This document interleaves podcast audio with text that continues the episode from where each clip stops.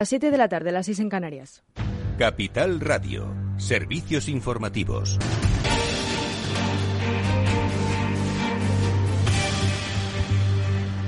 Buenas tardes. PSOE y PP mantienen con hermetismo los nombres que están encima de la mesa para las instituciones pendientes de renovación, pero ya sabemos quién será el defensor del pueblo, Ángel Gabilondo, ex ministro y candidato del PSOE a las elecciones madrileñas del 4 de mayo, quien renunció a su acta como portavoz del PSOE en la Asamblea de Madrid tras el varapalo electoral. El defensor del pueblo lleva pendiente de renovación desde julio de 2017 y a cuenta de unas palabras de Casado hace unos días en los que hablaba de la quiebra de España, la presentación de los resultados de Bankinter se ha pronunciado su consejera delegada María Dolores Dancausa, afea de esta manera sus declaraciones al presidente de los conservadores. En absoluto creo que España esté en riesgo de quiebra creo que este tipo de afirmaciones, bueno, yo no, comparto esta, esta, afirmación y además eh, no creo que sea bueno hacerla. O sea que no me parece muy acertada. Y el pasado martes la Fundación Amancio Ortega donó 280 millones de euros a Sanidad para máquinas de tratamiento contra el cáncer. Nos lo cuenta Laura Ruiz. Así es, la donación irá destinada a la compra de 10 equipos de prontoterapia, el tratamiento más avanzado contra el cáncer que serán repartidos por toda España. Aunque la compra la anticipará Sanidad con cargo a cuatro años en los presupuestos generales del Estado, el coste total para las arcas públicas será nulo. Sin embargo, desde Unidas Podemos han criticado esta donación, calificándola como campaña de publicidad del fundador de Inditex y a quien acusan de evasión fiscal. Y tras la cumbre de jefes de Estado y de Gobierno en Bruselas, cuyo objetivo ha sido analizar la situación generada por el incremento de los precios de la energía, Pedro Sánchez, presidente del Gobierno, recuerda las peticiones de España. Hemos solicitado tanto al Consejo como a la Comisión Europea que viéramos de qué manera actuar a nivel europeo en tres aspectos fundamentales. El primero de ellos tiene que ver con la formación del precio de la electricidad, que ahora mismo está siendo distorsionado eh, por la elevación del precio del gas. En segundo lugar, todo lo que tiene que ver con la compra conjunta de gas eh, para mejorar eh, y aumentar el poder de negociación que podamos tener los Estados miembros gracias al aporte de la Comisión Europea respecto a terceros países. Y en tercer lugar, vigilar muy de cerca cuál es la evolución de la especulación que se pueda estar produciendo en el mercado de derechos de emisión. Y la organización ecologista WWF informa de que en Doñana, Daimiel, Mar Menor y Arenales se riegan de forma ilegal 88.000 hectáreas. Laura Ruiz. La ONG calcula que en 2019 se extrajeron ilegalmente la cantidad suficiente como para llenar 65.000 piscinas olímpicas, lo que convierte a estos acuíferos en cuatro de los más sobreexplotados de España. Y vamos a actualizar los datos de última hora del coronavirus con Laura Ruiz. Sanidad notifica este jueves 1.881 nuevos casos y 20 muertes por COVID-19 en las últimas 24 horas. La incidencia acumulada se sitúa en 43,26 casos por cada 100.000 habitantes y a partir del lunes las mascarillas dejarán de ser obligatorias en los patios de los colegios de Madrid, según anunciado en el Pleno de la Asamblea de Madrid la presidenta regional Isabel Díaz Ayuso. Sin embargo, el Ministerio de Sanidad ha señalado que durante el recreo al aire libre se debe usar mascarillas si no es posible mantener una distancia mínima de 1,5 metros entre las personas. Por otro lado, la Organización Mundial de la Salud ha anunciado que se están registrando casos en Gran Bretaña y Rusia de una nueva forma de la variante Delta del coronavirus. Y la presidenta del Congreso pide ahora al Tribunal Supremo que aclare el alcance de la condena al diputado de Podemos, Alberto Rodríguez. Meritxell Batet decide este jueves solicitar al Tribunal Supremo que aclare esta decisión del Tribunal Supremo por una condena que, según el PSOE y el Grupo Confederal, que suman mayoría en el órgano de gobierno de la Cámara no implicaría tener que dejar sin escaño al parlamentario canario. Esta es la decisión que ha adoptado Batet en su condición de presidenta del Congreso de los Diputados después de que la mayoría de la mesa de la Cámara, en una votación en la que ella no ha participado, se pronunciará a favor de solicitar ese informe aclaratorio al alto tribunal. Y eh, tenemos. Eh, el volcán de La Palma, tenemos últimas noticias y es que el cono del volcán tiene unos 200 metros y la altura final dependerá de la duración o el tiempo de material. Y el Cabildo de Gran Canaria destina una subvención de 3,8 millones de euros a La Palma. Es que el consejero del, el consejero del Gobierno, en una sesión extraordinaria y urgente, ha decretado esta concesión de subvenciones al Cabildo de La Palma como parte de una aportación económica de urgencia destinada a ayudar a paliar la grave situación generada por la erupción del volcán de Cumbre Vieja en la zona de montaña rajada en el municipio del Paso. Y es todo por ahora. Continúen informados en capitalradio.es. Les dejamos en Afterwork con Edu Castillo.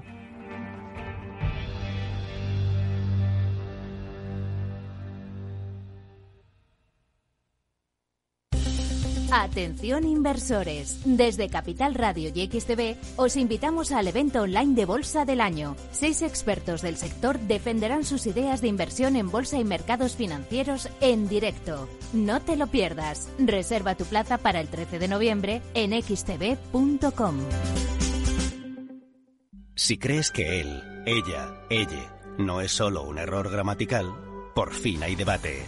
Nace un periódico independiente, profesional, en abierto, respetuoso y con valores. Ya era hora. Eldebate.com. La actualidad desde los principios.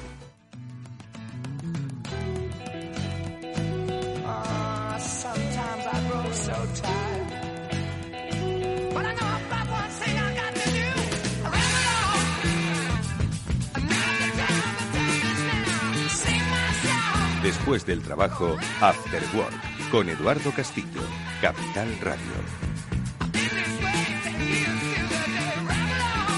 ¿Qué tal amigos? Pues muy buenas tardes y bienvenidos a este programa en el que hoy vamos a hablar de mucha televisión. Lo vamos a hacer al principio con nuestro invitado al que enseguida vamos a saludar porque vamos a conocer que se puede hacer negocio y además negocio eficaz en el mundo de la televisión en streaming, aunque parezca que todo está inventado. Bueno, pues con la experiencia de Fubo TV vamos enseguida a conocer cómo se puede hoy en día innovar en el terreno de la televisión en streaming, ofrecer una alternativa a lo que hoy en día pues, todos los consumidores tienen prácticamente en su casa, diría yo. Bueno, pues de televisión seguro que vamos a seguir hablando porque al final forma parte del mundo digital con Julián de Cabo y Víctor Magariño, con los que luego, por supuesto, en sus reflexiones habituales nos compartirán esta y otras ideas. Así que, amigos, no me detengo más en la presentación. Os doy la bienvenida.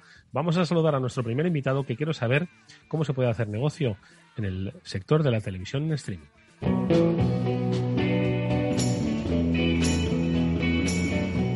Y es que nuestro invitado tiene mucha experiencia en el sector de la televisión. Por lo menos son 20 años los que lleva en el sector audiovisual en proyectos de diferentes áreas. Programación, compra de programas, desarrollo y venta de formatos, producción. Ha visto mucho, ha visto evolucionar mucho la televisión. Sin embargo, yo creo que hay un antes y un después. Su viaje a Estados Unidos. Obviamente, Estados Unidos marca la pauta de consumo y con, bueno, quizás más retardo, acaba llegando a Europa. Bueno, pues nuestro invitado nos va a explicar cómo ha cambiado la televisión y cómo un proyecto, Fubo TV, se hace hueco en el eh, sector de la televisión en streaming. Nuestro invitado es Álvaro González, que es eh, director de mercados internacionales de Fubo TV. Álvaro, ¿qué tal? Muy buenas tardes, bienvenido. Hola, buenas tardes, Edu, ¿qué tal estás?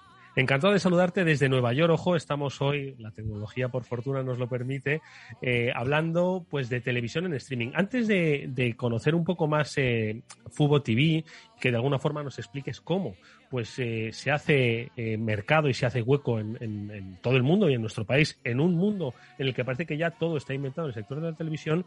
Yo he comentado antes, Álvaro, que tienes experiencia, pues eh, yo creo que basta, ¿no? En el sector audiovisual, pero he mencionado ese viaje a Estados Unidos que yo creo que es un punto de inflexión, lo que te hace reflexionar, pues en hacia dónde va la televisión, el consumo de, de producto audiovisual y que yo creo que está en el germen de lo que hoy es Fubo TV y lo que ofrece a los consumidores, ¿no?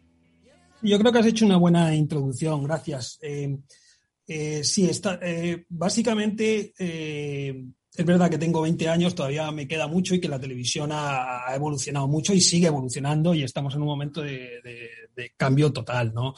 Entonces, es verdad que yo llevo 10 años aquí en Estados Unidos y esto me permitió, básicamente, y este es el, concepto principal, pasar de, lo que es la televisión analógica tradicional a, poder experimentar de primera mano el salto a la televisión digital.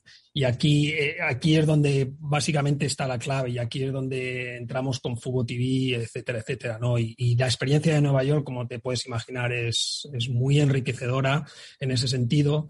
Eh, me ha ofrecido una visión mucho más amplia de, de, lo que es la televisión y no solo, no solo del, medio, del medio de la televisión y del medio audiovisual, pero también eh, económico, social, etcétera, ¿no? de Estados Unidos. Y eso complementa complementándolo con mi origen español, pues me da una visión que creo que, es bastante positiva y bastante global, ¿no? Y, al final este es el concepto que, utilizo a la hora o que utilizamos a la hora de implementar los equipos, de, hacer unos equipos que sean eh, muy diversos, etcétera, etcétera, y, la hora de, aterrizar las la marca en los diferentes territorios.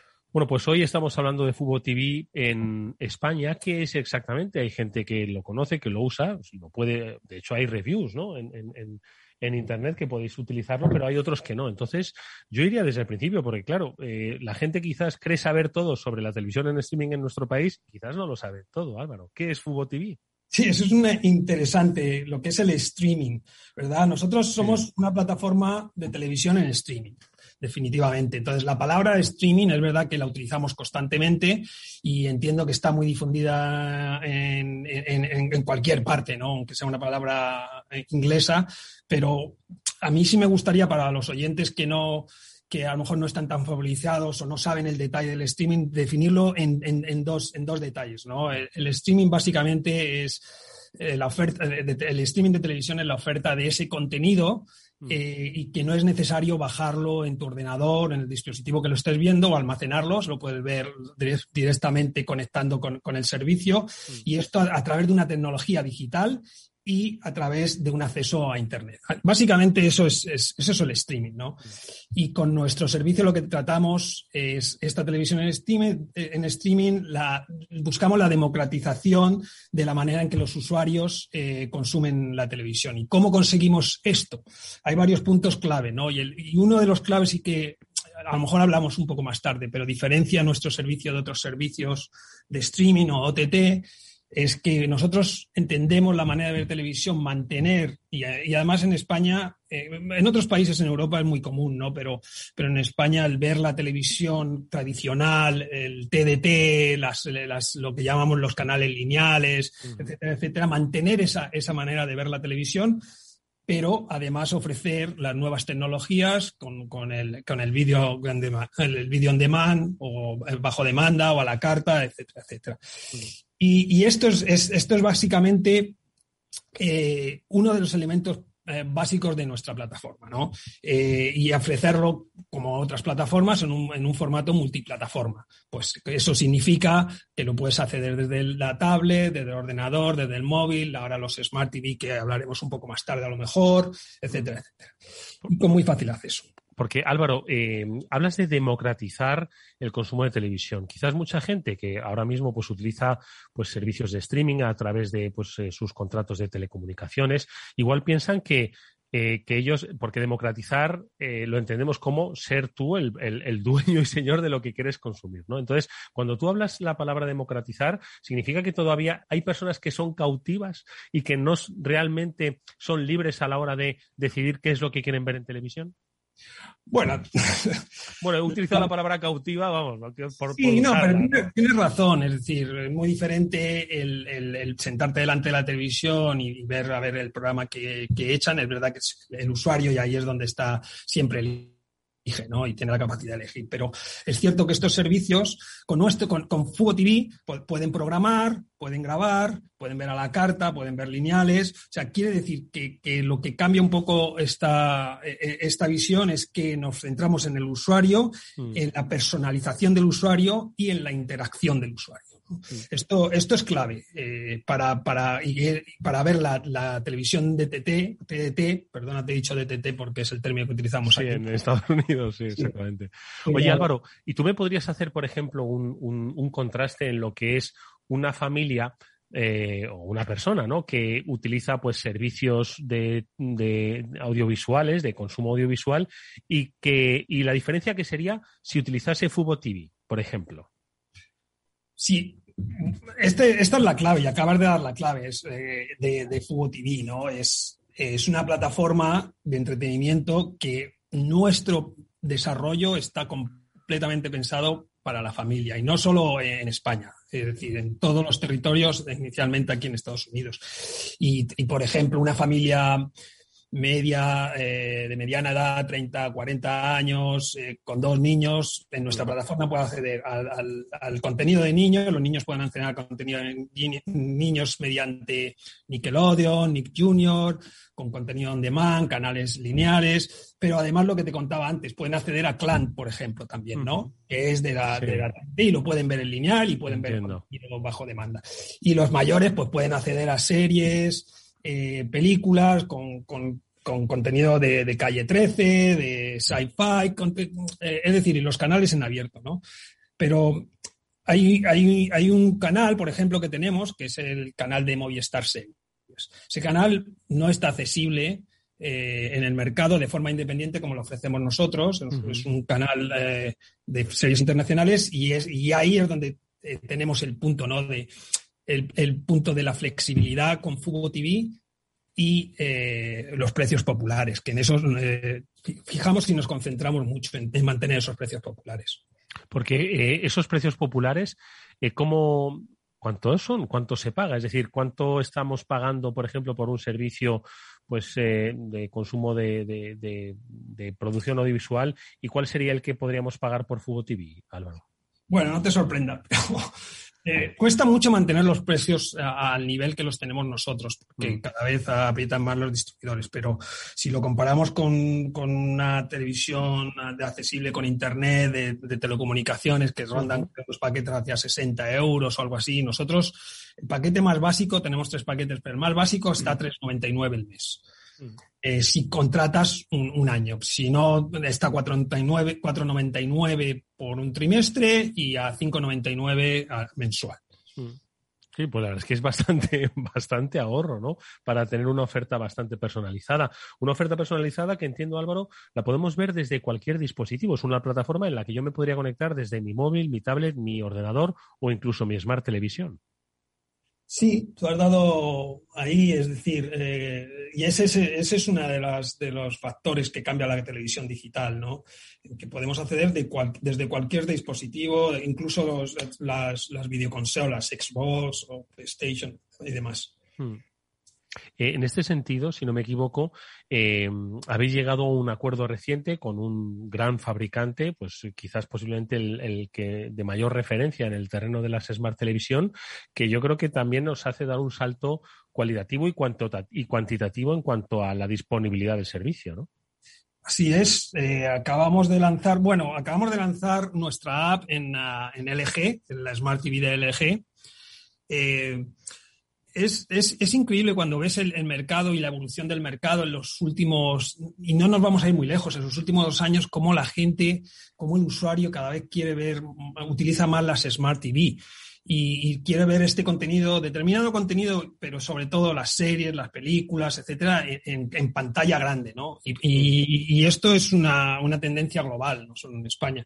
Y por eso, es decir, eh, ponemos muchísimos recursos en implementar nuestro servicio en las Smart TV. Para, para el oyente normal, piensa normalmente que oh, me compro una televisión de una marca y ya tengo eh, acceso. Pues hay que poner muchos recursos porque cada marca tiene un procesador eh, y hay que hacer una app y hay que adaptar nuestro servicio a, esa marca para poder tener la, aplicación en esa marca, etcétera, etcétera. Y ahí estamos poniendo muchos recursos. Hemos lanzado ahora con, con LG eh, y, la verdad es que estamos muy contentos porque, bueno, tiene un sistema operativo que, es el web, esto es un poco más técnico, ¿no? Web o, es 4.0, eh, eh, pero, pero si nos, si nos, te voy a dar como tres, cuatro claves de nuestro servicio o, mm. capacidades de nuestro servicio en, en, LG, en, LG. Eh, Mira, pueden crear, por ejemplo, pueden crear seis perfiles, ¿no? Y es lo que te hablaba antes de la personalización. y de la familia, sí. Exacto. Puedes crear seis perfiles de niños, de, lo que sea, y esos perfiles puedes grabar, cada uno tiene sus grabaciones, puedes programar con cada uno sus grabaciones, etcétera, etcétera. ¿no? Eh, cada perfil está individualizado.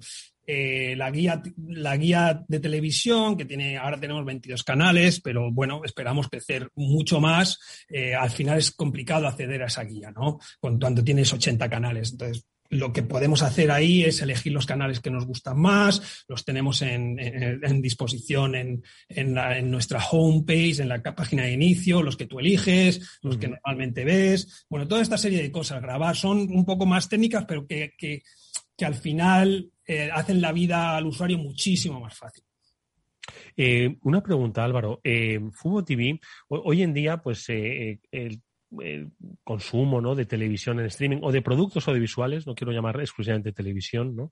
pues es complementario. Hay quien tiene contratados pues varias plataformas, varios servicios. En ese sentido, Fubo TV eh, viene también a ser un complemento, no me refiero a un complemento, sino que nosotros podemos tener esto, lo otro, lo demás allá y Fubo TV al mismo tiempo. ¿Es un poco el concepto, la idea? ¿Es esa la línea de negocio que queréis seguir? Sí, hacia eso vamos, no cabe otro, otro camino en el mercado, ¿no? Eh, el mundo de los contenidos es cada vez más amplio y más complejo.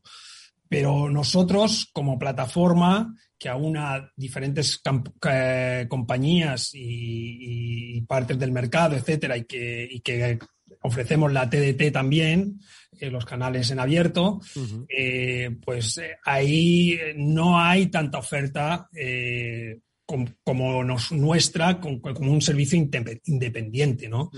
Y ahí es donde tenemos nuestro punto fuerte en realidad, porque, bueno, somos lo que hemos hablado, ¿no? Con flexibilidad, sin, sin, compromiso de contrato, etcétera, etcétera, sin tener que contratar otros servicios, etcétera, etcétera. Eh, de, alguna forma es una empresa internacional, estáis en muchos países, eh, hay una tendencia natural en todo el planeta, ¿no? Al consumo eh, en streaming, pero España tiene, y lo habéis visto, sus particularidades, y entiendo que esto es también lo que os hace, pues, ofrecer determinados productos, ¿no? Me refiero a particularidades en cuanto al consumo de televisión en directo, todavía nos gusta ver tele directo, pues oye, por lo que supone y por lo que y por en fin, un poco la, la, propia radiografía demográfica, ¿no? Entonces, entiendo que Fubo TV se ha adaptado a esta circunstancia española, ¿no? Sí, nosotros vemos que, que, que, que, la televisión en abierta se consume, bueno, y son datos, ¿no? Es decir, se consume en un porcentaje muy alto todavía en España y también en Europa, ¿eh? Entonces, en muchos países de Europa. Entonces, creemos que, que, la digitalización tiene que pasar por, por el video on demand, por, por bueno, otras compañías, otro, por la creación de contenidos específicos, pero, pero desde luego no desechar ni adaptar eh, este, esta forma de televisión. Y creemos que es primordial y que la, gente pueda acceder de la misma manera. Es decir, no, no con servicios eh, que, tengas que contratar internet o teléfono a, a, sí, que, que, que, no normalmente no. Sí, que se te dispara la factura, básicamente. Básicamente. Oye, pues una última cosa te quiero preguntar, que es la perspectiva que tenéis para 2021. Estamos a punto de cerrar. Como hemos dicho, es un negocio competitivo. Perspectiva también para 2022. ¿Qué nos puedes adelantar, Álvaro? Pues en líneas generales te diré que nuestro objetivo en el mercado es ser parte protagonista y de esa transición en que la gente y, todo el mundo vea la televisión a través de una plataforma digital y que seamos esa parte protagonista y activa, ¿no? Eh, y que el mercado es muy cambiante, es, es, bastante competitivo, pero creo que nuestra tecnología hecha in-house o en casa eh, desde aquí en un mercado y te está en un mercado tan competitivo como el americano, ¿no? Pues nos ayuda muchísimo a incorporar contenidos, a dar nuevas capacidades del, producto, etcétera, etcétera. Y creo que ahí estamos eh, eh, casi líderes de, los mercados en ese sentido, entonces, eso nos va a facilitar mucho y lo que esperamos es seguir desarrollando esa tecnología, en España concretamente, incorporando contenido eh, incorporando entretenimiento, eh, paquetizando y, haciendo el target a los, a los usuarios cómo quieren consumir ese contenido. Y básicamente eh, parte de nuestro objetivo para 2022 es añadir también más deporte. Mm. Bueno, pues son yo creo que unos, unos objetivos muy interesantes en un mercado complicado, pero que eh, como nuestro invitado nos ha dejado bastante claro, pues tienen muchas ganas de eh, penetrar y en el que pues la particularidad que siempre hemos comentado en otras áreas, ¿no? como aquello de acércate más al cliente, personaliza más la oferta, es quizás el primer paso, que es lo que está haciendo Fútbol TV, es qué es lo que hace el consumidor español, cómo ven la televisión las familias españolas, bueno, pues adaptarse a esas circunstancias yo creo que es donde puede estar la clave del éxito. Eh, Álvaro, os deseamos toda la suerte del mundo, hay que recordar a nuestros oyentes que hemos hablado con Álvaro González, que es el director de mercados internacionales de Fútbol TV, eh, seguiremos escuchando y mucho hablar de esta plataforma, os deseamos, como digo, toda la suerte del mundo. Gracias y hasta muy pronto, Álvaro. Gracias a todos y espero que hablemos pronto. Gracias. Estoy seguro. Adiós. Gracias. Chao.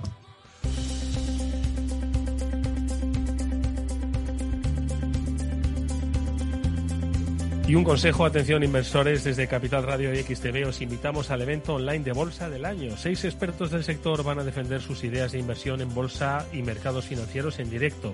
No os lo perdáis, podéis reservar vuestra plaza para el 13 de noviembre en xtv.com. Es un evento donde cada ponente va a tener 25 minutos para defender sus ideas preferidas de inversión. ¿Y quiénes van a estar? Bueno, pues eh, expertos como Alejandro Estebarán, que es presidente de True Value, Estará también Pablo Gil, que es exdirector de análisis técnico de Banco Santander, Rocío Recio de Cobas, Carlos Romero de Advalor y muchos expertos más. Bueno, pues toda esta información, la información del evento que por cierto es gratuito, la tenéis a vuestra disposición en xtv.com.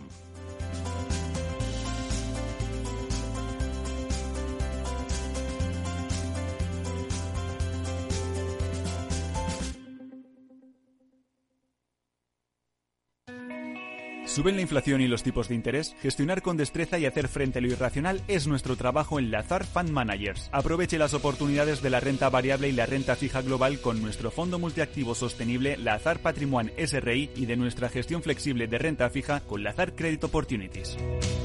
Los fondos están registrados en la CNMV con los números 1890 y 1991 gestionados por Lazar Fresh Gestión con depositario en CACEIS y representados por BNP Paribas Security Services. Los riesgos del fondo son la pérdida de capital, la gestión discrecional, la renta variable, los tipos de interés, el crédito, los futuros, las contrapartidas y las divisas. El objetivo de rentabilidad y el capital invertido no están garantizados. Por favor, consulte lazanfarmanagers.com para obtener más información.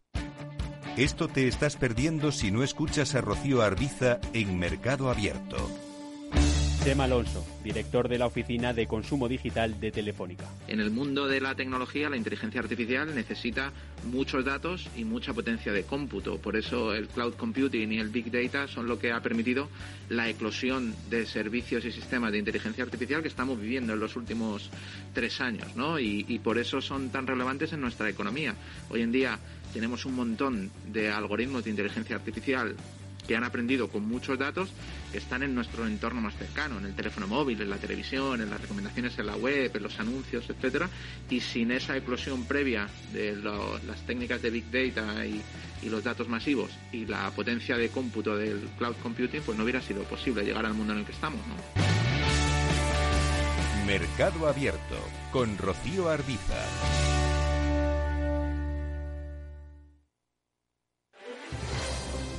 Si quieres entender mejor todo lo que rodea a nuestro sector alimentario, tienes una cita en La Trilla. Un gran equipo de especialistas te acercará a la actualidad económica y política desde el campo hasta la mesa. Conocerás sus principales innovaciones sin olvidar las producciones más tradicionales.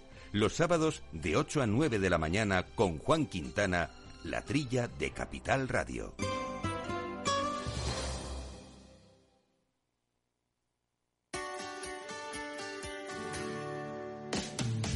¿Te imaginas un programa de radio donde el talento es protagonista? Lo tienes en Capital Radio. Humanos en la Oficina, el programa más humano y divertido creado por el galardonado speaker internacional Miguel Ángel Pérez Laguna, todos los viernes a la una de la tarde.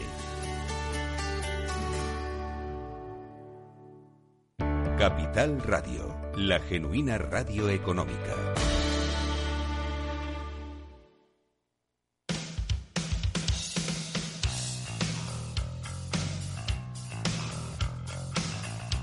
Eduardo Castillo en Capital Radio, After Work.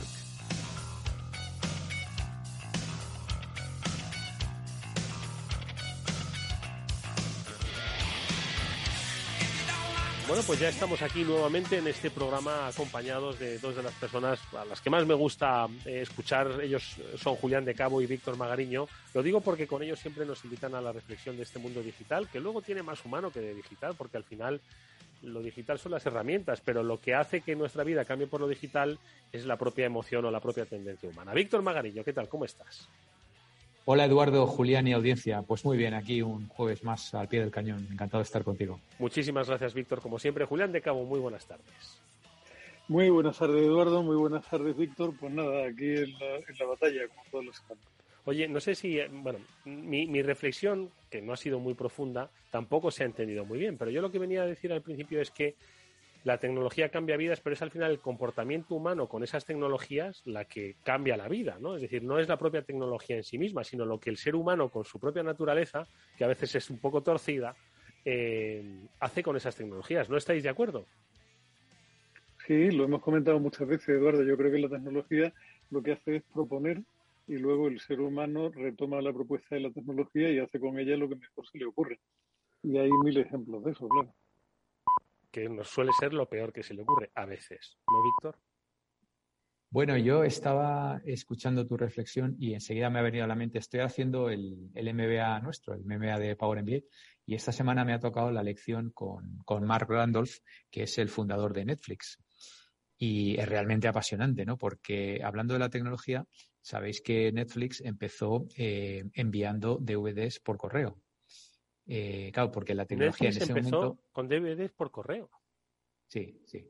Te mandaban, te mandaban los DVDs por correo y, y te, tal y como funcionaban los, los videoclubs en aquella época, y te cobraban, me parece que eran cuatro dólares o cuatro euros eh, por, por cada película. Y entonces cuando, cuando veías la película, pues lo devolvías y, y te enviaban otro y así, ¿no? Luego después evolucionó este mismo modelo a un modelo de suscripción, que está ahora tan de moda. Fíjate, estamos hablando de finales de los 90. ¿eh? Parece que lo de las suscripciones lo del, es, ahora lo nuevo, ¿no? Pero no, ya, ya estaban. Pero seguían enviándote los, los DVDs por correo. Y mm, lo único que tú tenías una lista, entonces eh, elegías eh, tres o cuatro o cinco películas que querías ver y cuando devolvías una te mandaban el siguiente título de la lista. Y era ya una suscripción, no, no me acuerdo cuánto eran, no sé si eran los 9.99 o 10.99, una cosa así, ¿sabes? Pero tú tenías Pero, claro, que irte a la oficina de correos a enviar tu CD, a devolver el CD o qué? Eh, bueno, o, sí, sí. Eh, yo recuerdo, de hecho fue beta tester, creo que lo comenté un día hace tiempo ya, aquí en España, porque como era el director comercial de Universal Pictures en esa pues. época, pues fui beta tester y, y, bueno, lo utilicé y aquello funcionaba más o menos bien, ¿sabes? El correo, te, el, el DVD te llegaba a casa y luego efectivamente tenías que ponerlo en el, en el mail. No, no tenía, podías meterlo en un sobrecito eh, a, a, propósito y lo echabas al, al, al, correo normal. O sea, no tenías que ir a la oficina, pero lo echabas a un buzón, ¿no? Sí, porque ya venían como, pero, vale, uno compulsado ya automáticamente y tal, ¿no? Sí, pero claro, ellos pagaban el, el, el coste de enviarlo y recibirlo. Pero claro, luego, lo que decía, ¿no? Llegó el cambio tecnológico principal. Por cierto, en esa época intentaron vender la compañía a Blockbuster por 50 millones. Y eh, eh, cuando consiguieron el meeting con los ejecutivos de Blockbuster, tiraban castañuelas todos al aire, porque dijeron, bueno, ya está, eh, la compañía está sufriendo un momento de, de compl complicado y tal, estaban, me parece que como en 300 millones de dólares de facturación, y Blockbuster estaba como en 6.000. Y Blockbuster tenía 9.000 tiendas y, y, estos pues andaban ahí como, como iban pudiendo, ¿no? Eh, claro, Blockbuster no solamente les dijo que no, que no comprara la compañía, sino que además se puso a competir en el modelo de eh, suscripción de envío por correo, ¿no? Con lo cual, muy, muy típico de Blockbuster en aquella época, que eran los, los tíos más listos del universo. Y, y, luego ya vino el tema tecnológico, ¿no? Que lo que decías, ¿no? Entonces antes la gente ya no tenía que ir al videoclub, no tenía ni siquiera que ir al buzón, sino que directamente podía eh, bajarse las, las películas, ¿no? El, el, famoso streaming, ¿no? Y aquello lo cambió todo, ¿no? Porque de repente ellos empezaron a comprar contenido que ya pensaban que no tenía gran valor, es decir, shows antiguos de televisión, ¿no? Series y tal, bueno, Friends, ¿no? Que se había emitido hacía años, ¿no? Y de repente empezaron a hacer un catálogo y se dieron cuenta de que la gente consumía todo ese contenido eh, pues con, con, avidez, ¿no? Y a veces con el famoso binge watching, ¿no? Que es esas palizas que te pegas que te ves toda la serie de, de una tacada, ¿no? Y aquello lo empezó a cambiar todo. Aquello, y fue un cambio tecnológico que cambió los, los, los modelos de, de uso de, de, las personas. Y de repente la gente se, se dio cuenta de que haciendo clic, clic, pues de repente podía tener cualquier tipo de consumo eh, de todo. Y, y cambió el modelo de consumo y de repente pues la compañía empezó a, bueno, pues los famosos algoritmos de recomendación y entonces claro, el, el modelo cambió y, y, es el propio Mark Randolph el que te lo va contando. Y ahora se han hecho productores, ¿no? Porque decir, al final ellos son los que no solo ya pues eh, compran producto hecho, sino que producen ya sus propias sus propias claro, películas. Este ha sido el, el, claro, esta ha sido el cuart, la cuarta, digamos, re, revolución o pivotaje, ¿no? Si, si empleamos el término startupero, el cuarto pivotaje de, la estrategia, ¿no? Que es cuando empiezan a generar sus propios contenidos y de repente el tipo cuenta, y este vídeo eh, tiene relativamente poco tiempo, no sé si llegará al año, pues cuenta que ya tiene más gente trabajando en Hollywood que, que en cualquier otro lugar, ¿no? O sea, ya, ya tiene más, más producción en Hollywood y ahora mismo están produciendo contenidos, si no recuerdo mal, como en 60 países, en 30 y pico lenguajes, eh, y, y, bueno, y eso, claro, ya los derechos de eso ya son tuyos y ya de hecho no, no caducan, ¿no? Con lo cual ya el modelo de negocio ha sufrido, ha sufrido la cuarta transformación. ¿no? Lo que no supo ver Blockbuster, ¿eh? fíjate, lo que no supieron ver muchos otros. Julián, ¿qué te parece? Buena historia, ¿eh? Bueno, a ver, es una, es una historia conocida y que al final vuelve a poner de manifiesto una cosa que a veces se nos olvida, que es que entre un visionario y un iluminado hay siempre un recorrido y lamentablemente hay mucho más iluminado que visionario suelto por ahí. O sea, yo tengo, suelo utilizar en clase cuando hablo del caso iPhone un vídeo precioso donde se contrapone lo que decía Steve Jobs en la presentación del iPhone con los comentarios que hizo pocas semanas después el que era presidente de Microsoft por aquel entonces, que era Steve Ballmer, riéndose del iPhone y diciendo que aquello era un disparate, que no tenía mm. sentido, que era el teléfono más caro de la historia, que nunca funcionaría, que quién iba a querer un teléfono para aplicaciones de negocio cuando todo el mundo sabía que el teclado era crítico para eso, en fin, una serie de disparates con los que se quedó más que satisfecho el hombre. Y esto se repite muchas veces. Yo recuerdo, es curioso además que, que Víctor salga con eso porque eh, es una pena no, no poderlo traer en este momento, hacer clic y que aparezca, pero un antiguo alumno mío tenía en esa época un negocio que funcionaba bien que era una tienda de venta de películas online en España, era la, tienda líder en su momento, vino a contarme la película y vino a darme algún consejo y lo que le recomendé fue que la cerrara porque tenía claro que en un momento próximo en el futuro el streaming iba a arrasar con absolutamente todo. Y se me quedó mirando como diciendo, tío, tú estás muy mal. Pero al cabo de un par de años comimos y me dijo, pues mira, menos mal que te hice caso porque realmente esto tenía bastante poco por venir. ¿no? Que era un negocio de descarga de películas. No, no, era un negocio, era un negocio de venta de película física. Tú, tú ah. comprabas, era una tienda que vendía DVDs en su momento, que funcionaba muy bien, pero que se murió. De hecho, hubo, hubo incluso en la época clásica de Internet, en la época inicial, hubo alguna startup grande, como fue Submarino, que dirigió en España Aquilino Peña, que hoy es un inversor muy, muy conocido, que, bueno, eran, eran cosas que se sabía que se iban a morir. La pregunta era cuándo, porque en cuanto, es una cuestión de ancho de banda, Eduardo. Es como lo de el videojuego online. Puede que hoy la latencia no dé, puede que hoy el ancho de banda sea limitado, pero es una cuestión de tiempo. Cuando haya, cuando haya suficiente, una latencia suficientemente baja y un ancho de banda suficientemente alto, el videojuego en el modelo que conocemos ahora con consola se morirá. Punto. Es así de simple. Sí, la consola, sí, es verdad. ¿Y qué será lo siguiente? Bueno, lo hemos comentado aquí, la, la realidad virtual aumentada. Parece que no acaba un poco de, de no sé, yo, yo todavía no me he puesto unas gafas de, de realidad aumentada. Me encantaría, ¿eh? Pero no sé si es que todavía es demasiado pronto para que lo adoptemos, pero va por ahí el futuro. ¿Qué pensáis, Víctor? Pues mira, esto ya hemos hablado alguna vez. Eh, yo soy bastante escéptico. De hecho, llevamos ya varios años donde yo siempre miro a las gafas, ¿no? Google, Apple, Facebook, Amazon, donde invierten y desinvierten. Y tienen un historial de hace siete, ocho años invirtieron prácticamente todas, Oculus Rift, ¿eh? Facebook y todo esto, y hace como tres o cuatro desinvirtieron. Y ahora, con la pandemia, parece que alguno tímidamente ha vuelto a invertir. Entonces, es algo que no lo ve, cuando no lo ve ni siquiera claro gafa, el resto prácticamente mejor eh, esperamos, ¿no? O al revés, o a lo mejor alguien ve lo que no, que no ve el resto. Pero es algo que yo todavía no veo, no veo ocurriendo y sobre todo porque, no sé, es un poco una visión un poco ridícula, ¿no? El otro día entre ahí, un amigo de, mi hijo estaba en casa en mitad del, salón haciendo cosas así con, una gafar de esas y casi me da un golpe y tal y dije, bueno, este, un poco, yo, queda un poco ridículo, ¿no? Lo que tú decías que tú no te has puesto una gafar, yo todavía no me he puesto una gafar de estas eh, y creo que todavía le falta mucho para, para, ser mainstream, ¿no? Como, igual que las impresoras 3D.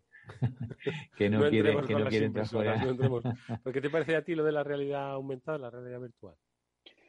Pues que yo sí las he probado y las he probado desde hace bastante tiempo, desde las primeras gafas de Google que probé hace ya muchos, muchos años hasta los últimos modelos de Oculus y tienen su aplicación y las proyecciones de crecimiento son sólidas y a diferencia de lo que opina Víctor de que los gafas no están invirtiendo en ello, yo creo que sí y que están haciendo cosas interesantes. Tienen, tienen muchos campos de aplicación diferentes y yo creo que van a terminar siendo un éxito. No creo, o sea, otra cosa diferente es que vayamos a ir todos por la calle con una gafa de este tipo, porque entre otras cosas tiene problemas asociados a privacidad y mil historias más muy, muy potentes pero salvado, salvado esa problemática, que es una problemática legal, es una herramienta que puede ser útil para muchísimas cosas, ¿no? Y que puede ser el, principio de algunos negocios y el final de otros negocios conocidos. Por ejemplo, por decir una chorrada, ¿no? que se me ocurre rápidamente. Si yo fuera guía turístico, me preocuparía con eso de la realidad aumentada en un momento dado, porque si tú te puedes poner un dispositivo en los ojos y en los oídos, donde alguien te va contando una historia mucho mejor enhebrada, mucho mejor contada y mucho más sólida que el guía que va con el ridículo paraguas con el lacito verde para distinguirse del que lleva el lacito naranja, pues probablemente prefieras la libertad de ponerte tu dispositivo que tener que ir en manada berreando detrás de un nota que no sabe si lo que te está contando tiene sentido o si lo está inventando por la marcha. Son, son cosas y, y, mil aplicaciones más, Eduardo. O sea, yo he visto aplicaciones de reparación mecánica que tienen gafas de realidad aumentada que son magníficas porque el mecánico va guiado por un, por un sistema que le dice exactamente qué tuerca tiene que aflojar, con qué dispositivo, etcétera, etcétera. Y es una manera de no perderte, ¿no? Y, aplicaciones de formación y aplicaciones en muchos campos distintos, dejando de, lado el videojuego, que es el que siempre se habla, y de la posibilidad de que te metan en imagen sintética cualquier cosa. O sea, yo, yo sí creo que tiene un recorrido y que tiene un recorrido amplio y que lo estamos viendo llegar poco a poco. Cuidado porque con esto, Julián, sustituyen al guía turístico, pero también sustituyen al profe. O sea que, claro, no, pero, ahí un pero Víctor, o sea, vamos a ver, parte, parte de lo que me pasa a mí es que eh, yo he probado realidad virtual, cuando realidad virtual significaba una sala con ocho servidores detrás de cada pantalla que tenías en cuatro, o sea, en cinco de las seis posibles dimensiones, porque la espalda te la dejaban libre para poder entrar sé lo que era entonces, que te tenías que poner una serie de sensores en la cabeza, una sala muy complicada, con un calzado muy específico, para aplicaciones muy concretas, con un software enormemente caro, instalaciones que eran un edificio entero, y sé que hoy con un dispositivo que cuesta muy pocos cientos de euros se puede hacer algo mucho más impactante de lo que se hacía entonces con un despliegue brutal, con lo cual es un tema de, de acumulación de tecnología, de potencia y de aplicación. Primero tiene que estar disponible el hardware, el hardware y a partir de ahí seguirán haciendo desarrollos cada vez más sólidos y cada vez más interesantes, pero que, que, lo, que lo utilizarás tarde como siempre porque tú vas lento, pero lo terminarás usando. Mm.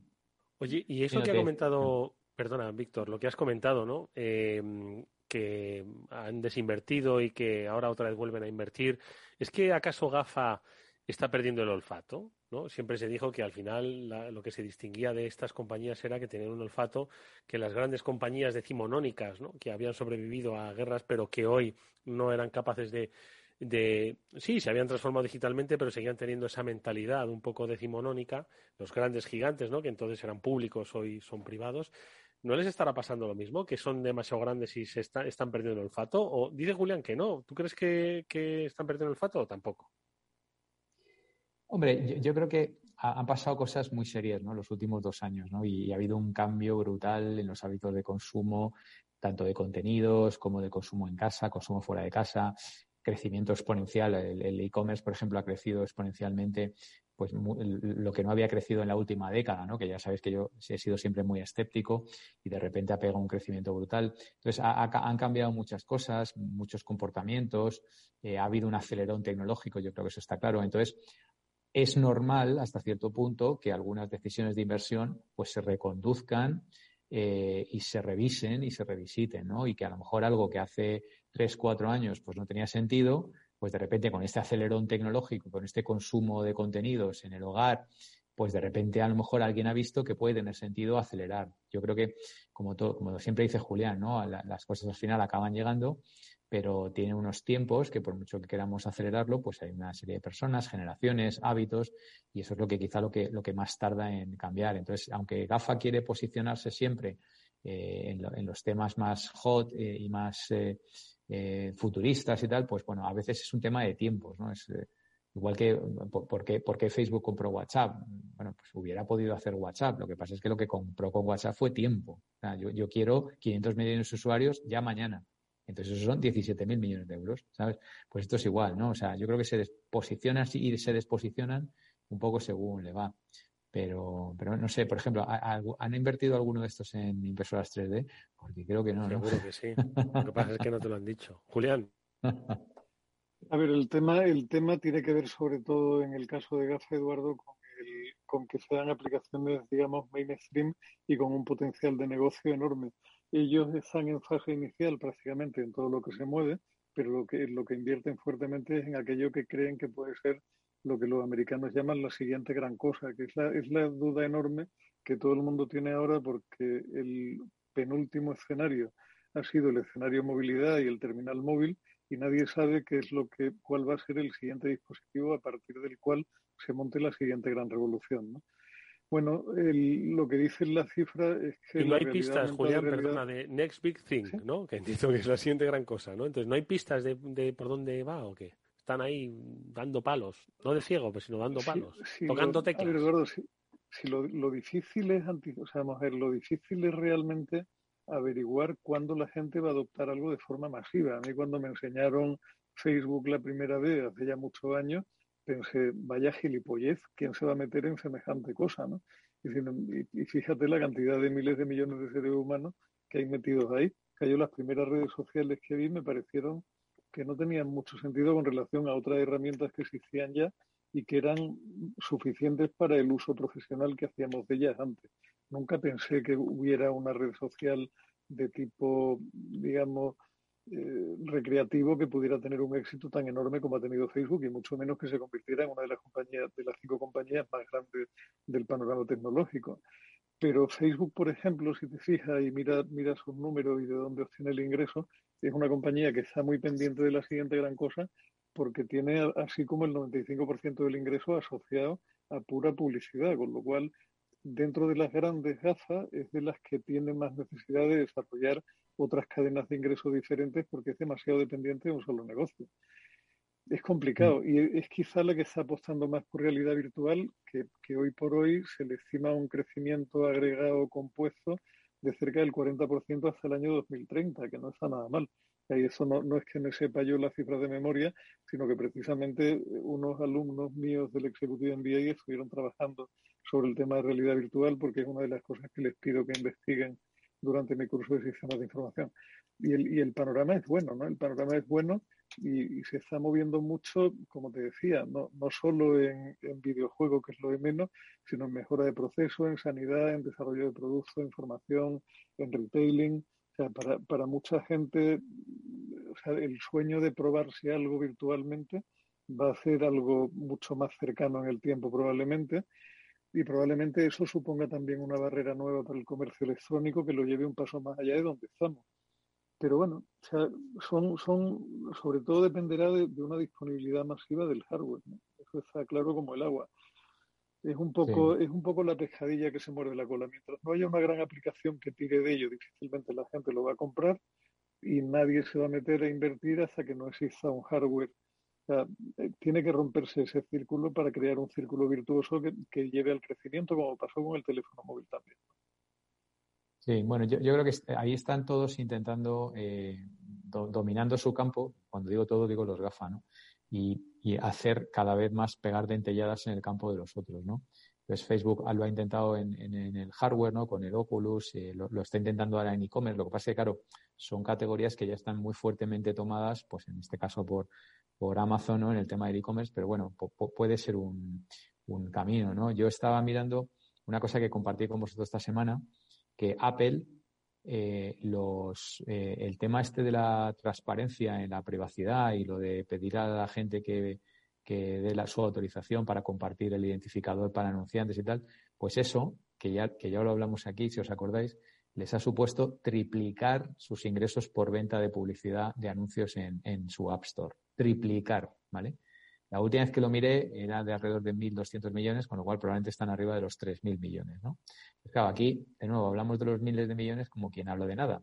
Pero esa es la siguiente batalla. O sea, Amazon se ha construido un negociete de alrededor de 15.000 millones de dólares de publicidad siendo una plataforma de e-commerce y Apple ha dicho, oye, eh, esto no puede ser, eh, yo tengo que pillar cacho de esto. Entonces, bajo la apariencia de me preocupa vuestra privacidad, eh, ha conseguido triplicar las búsquedas y, por lo tanto, sus ingresos en, búsqueda de, aplicaciones directamente que antes pasaban por Google y ahora pasan por, por Apple. ¿no? Con lo cual, bueno, cada uno está intentando. De todas formas, ¿creéis que la, next la siguiente gran cosa que decía Julián eh, es cuando pues haya una, un, un, uso masivo ¿no? por parte de la población. Entonces, ¿creéis que ese, ese periodo en el que arranca un negocio y, luego se produce un uso masivo se va a cortar con respecto a, por ejemplo, Netflix? Pues no sé cuántos millones lo usan ahora, pero vamos, en los 90 estamos hablando de que han pasado, pues, ¿cuántas, cuántas décadas? 90, pues casi 30 años. a ver si te lo digo. Porque... Facebook, ¿cuándo nace Facebook? Que tampoco lo tengo yo, en 2005, A principios de los 2000. A principios de los 2000, ¿no? Estamos hablando de 20 años, ojo, 21 años, ¿no? Es cierto que 2.900, 2.500 millones de usuarios en 20 años no está mal, ¿no? Pero ¿creéis que la, nueva adopción de la próxima gran cosa que va a cambiar nuestra vida se va a producir en menos tiempo? Es decir, que es que, insisto, que para y Amazon, Amazon cuando nació, en el año 99, 98, o, no, me acuerdo muy bien. Lo que, pasa, Eduardo, que también hay, hay que no perder de vista, eh, cuando hablamos de tamaño relativo, el tamaño de la siguiente gran cosa. Es que, si recuerda, en su momento hablamos un día de lo que sería la venta de auriculares inalámbricos para, para Apple, o sea, para cualquier empresa si no fuera Apple, sería algo así como el negocio número ciento y pico de Estados Unidos con una facturación descomunal y dentro de Apple es simplemente una cosilla más que se le ha ocurrido y que bueno, le, va dejando ahí unos milloncejos cuando cualquier otro estaría dando saltos de alegría por tener un negocio que tuviera la décima parte de facturación de lo que mueven estos chicos con los auriculares. Que cuando hablamos de siguiente gran cosa hablamos de, de una plataforma, de un dispositivo, de una tecnología que tenga un crecimiento hiper, hiper rápido y ese crecimiento hiper rápido suele venir, suele venir de la mano no siempre del que monta el dispositivo, como de aplicaciones que hacen que el dispositivo explote completamente. Es un poco ese, esa rueda que te decía, primero el hardware, luego llegan las aplicaciones, que fue lo que ocurrió en el teléfono móvil. El teléfono móvil nadie lo compra como bien en sí mismo, sino porque es una plataforma donde está WhatsApp que utilizo para compartir con mis amigos, donde está eh, la dichosa aplicación esta de las fotos que se me olvida siempre, donde, donde me paso el día coqueando, que es lo que hace la gente joven, y me creo que veo a mi hijo cuando mi hijo realmente tienen tres cuentas y solo me enseñan una, y así sucesivamente. O sea, lo que hace, lo que hace que las cosas crezcan son las aplicaciones sobre distintas plataformas. Hoy día tienes la nube, que es quizá el escenario donde estamos ahora. Sobre la nube se han montado un montón de cosas, pero lo que no está claro es el, el siguiente la siguiente gran cosa, o sea, algo, algo que, supere y, sea el, siguiente paso sobre la plataforma móvil que tenemos hoy, que es el smartphone. Eso no está claro. Yo, yo hace tiempo que, que, llevo meditando sobre esto y creo que la Next Big Thing va a tener que ver con el cruce del mundo físico y digital.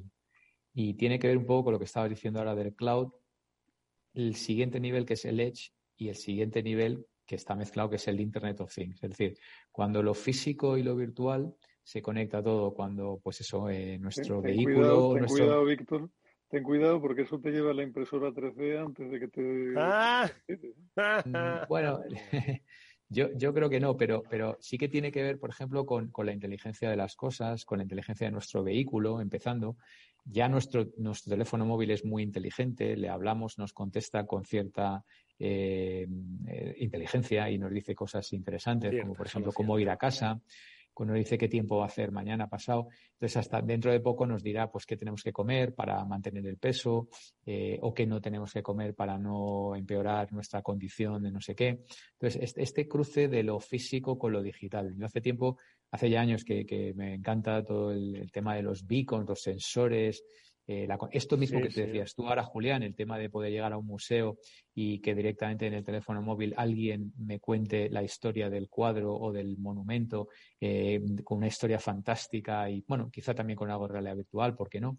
Yo veo, veo que eso va a estar ahí, con, cargado hasta arriba de inteligencia artificial y con muchísima conectividad y ahí entramos ya en el famoso 6G, que es lo que realmente exactamente. Pero yo creo que el, next big thing va a estar en, en, todo esto, ¿no? Que es quizá no pertenezca a nadie, sean más bien redes distribuidas, ¿no? De combinando cloud con edge, con Internet of Things, mucho sensor, mucho chip también.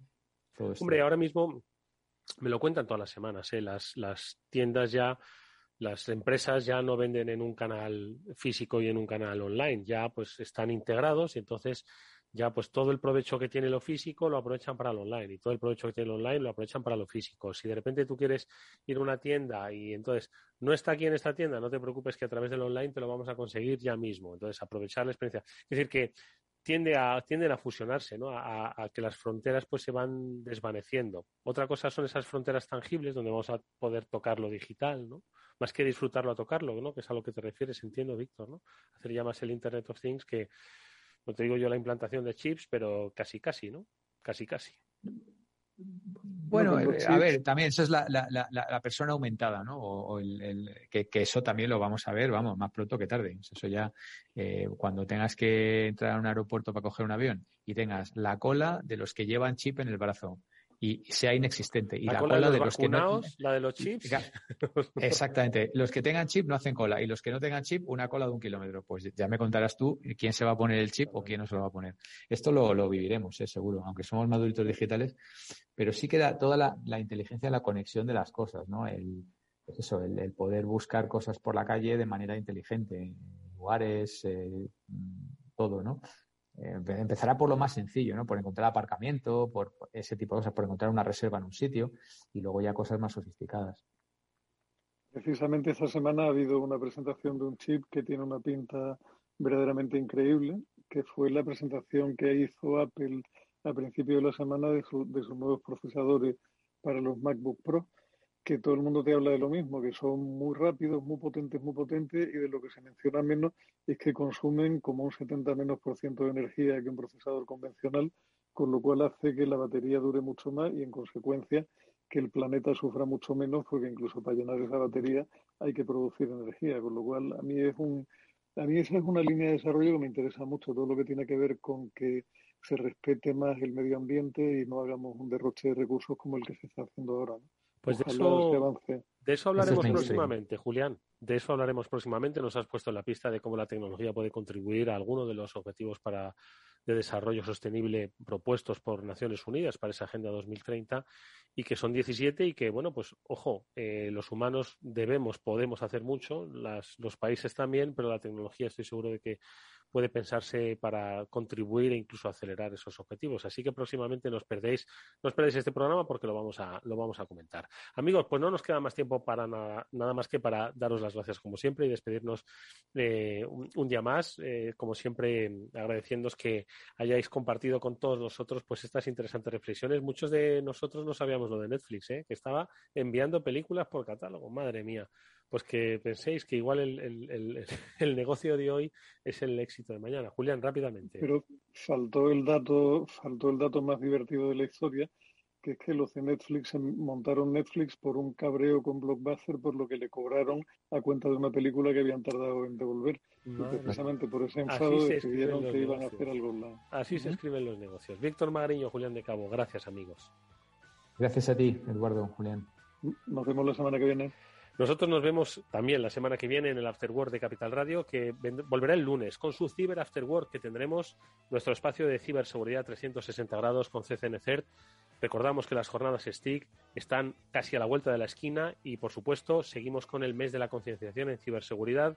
Estaremos con Sofos y también con los especialistas de Netscope y muchos más. Gracias, amigos. Néstor Betancor gestionó técnicamente el programa. Os habló Doro Castillo. Sed felices.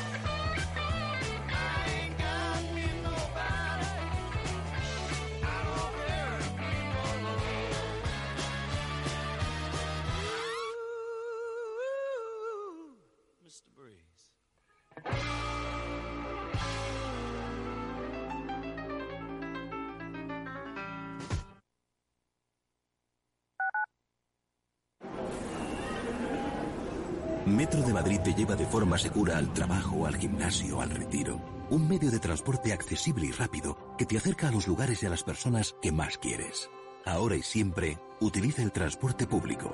Ahora y siempre, muévete en Metro. Metro de Madrid, Comunidad de Madrid.